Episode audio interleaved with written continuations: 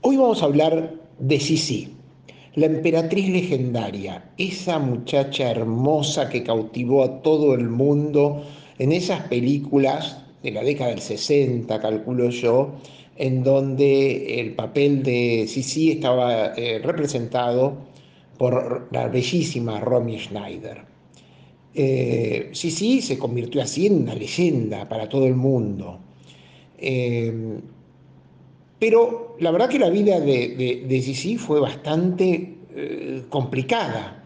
Esta esposa del eh, Kaiser eh, Franz Joseph I idealizan a esta Isabel de Baviera. En alemán ella se llamaba Elisabeth Amelie Eugenie Herzogin in Bayern, más conocida como le dijimos, como Sisi, una joven reina que fascinó a sus súbditos. Sin embargo, Sisi tuvo una vida dolorosa.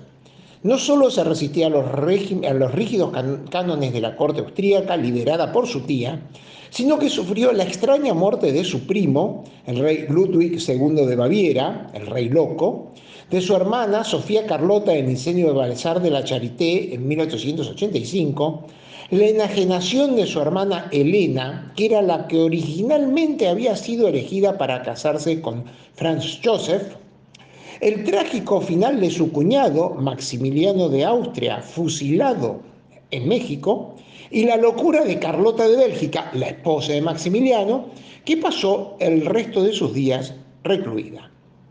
Para colmo, una de sus hijas murió en la infancia, y de allí, porque había insistido que tenía que llevarla de visita a, Hungría, y de allí en más la educación de toda su descendencia quedó en manos de su suegra.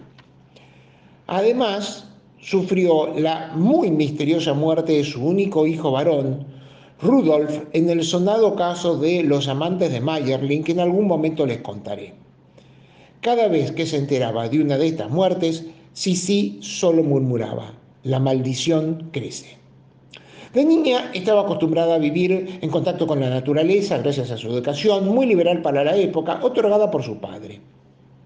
Su destino cambió cuando la familia real de Austria, la reina era tía materna Isabel, fue a visitar a la familia de los príncipes de Baviera con la intención de que Franz Joseph, el entonces heredero al trono, se casase con Elena, la mayor hermana mayor de Sisi. ¿Cuál no sería la sorpresa de todos cuando Franz quedó prendado de su joven prima de apenas 16 años, con quien se casó en 1854? Eh,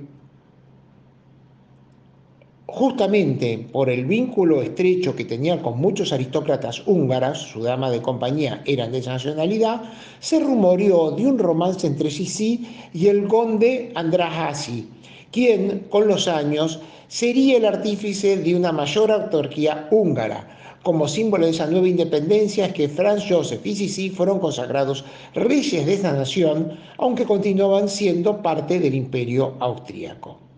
Los magiares adoraban a la joven reina, quien había sido uno de los artífices de esa nueva soberanía.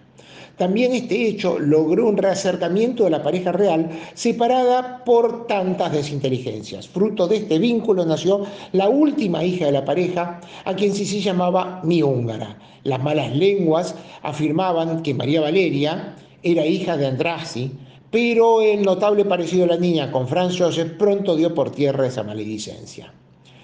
Eh, Isabel era muy cuidadosa de su figura. Tardaba horas peinándose su larga cabellera, hacía prolongadas sesiones de gimnasia para mantener su esbelta figura, que aún así torneaba con fajas, y mantenía una dieta estricta que muchos profesionales hoy día no dudarían en llamar de anorexia. En el próximo capítulo vamos a ver cómo continúa la vida de Sisi.